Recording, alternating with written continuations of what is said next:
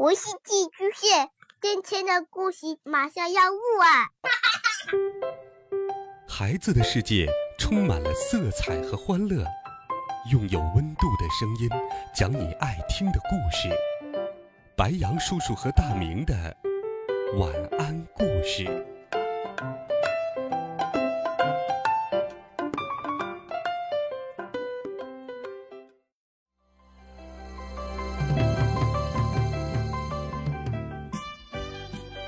小朋友们、同学们，大家好，欢迎收听白羊叔叔讲故事。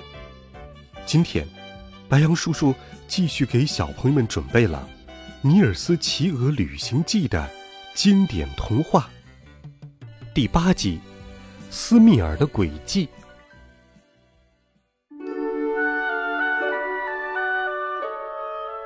由于天气恶劣，大雁们改变了原来的路线，绕到布莱金厄。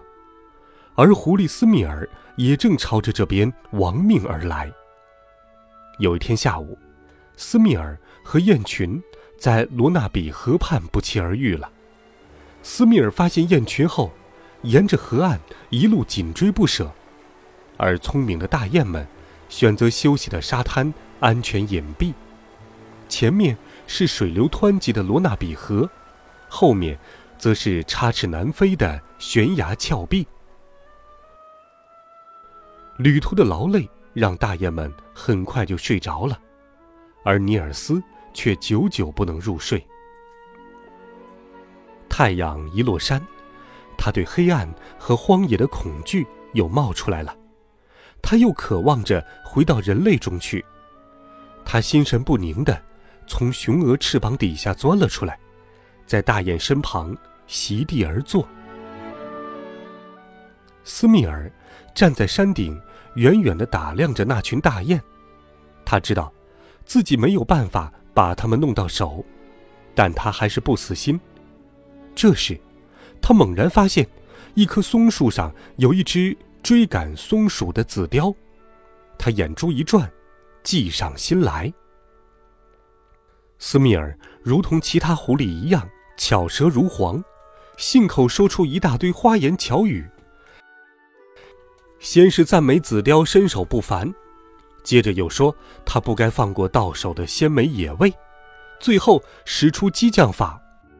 大概是你没有看见峭壁底下的那些大雁，再不然就是你的攀援本领还没有到家，没有办法爬下山去捉捕它们。紫貂果然中了计，向斯密尔大吼一声：“哼！”一转眼功夫，就已经顺着绝壁。攀援而下，斯密尔蹲在那里，得意洋洋地等着听大雁们临死前的惨叫。可是，他看到的却是紫貂从一根树枝上摔了下来，扑通一声摔进了河里。紧接着，就是一阵噼里啪啦的振翅拍翼声，所有的大雁都逃走了。原来。是在一旁看守大雁的尼尔斯用石头砸向紫雕，救了雁群。在阿卡的带领下，大雁们把瀑布中间突出的几块大岩石当做了新的栖息地。可是，尼尔斯仍旧睡不着觉。他坐到大雁们身边，继续给他们放哨。他的预感是正确的。不一会儿，刚才的一幕再度上演。这回攻击雁群的是一只水獭，而幕后的操纵者依然是狡猾的狐狸斯密尔。守夜的尼尔斯在水獭爬到大雁身边时，用一块尖尖的铁皮朝水獭的前爪狠狠戳了一下，水獭站不稳，卷入了漩涡之中。大雁们不得不再一次在夜间飞行，借着朦胧的月光。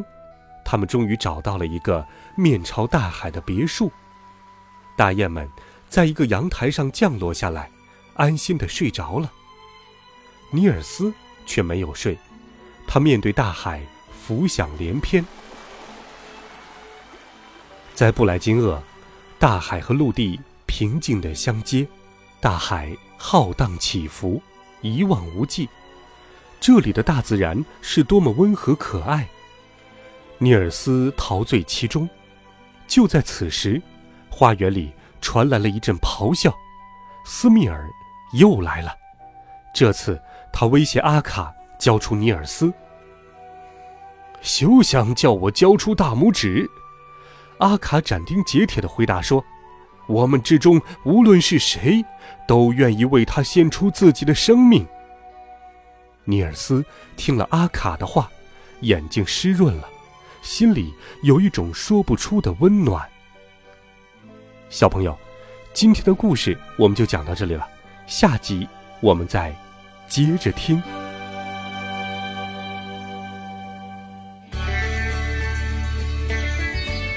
好了，孩子们，这一集好听的故事，白羊叔叔就给你讲到这里。温暖讲述，为爱发声。每天，白羊叔叔讲故事都会陪伴在你的身旁。我们明天见，晚安，好梦。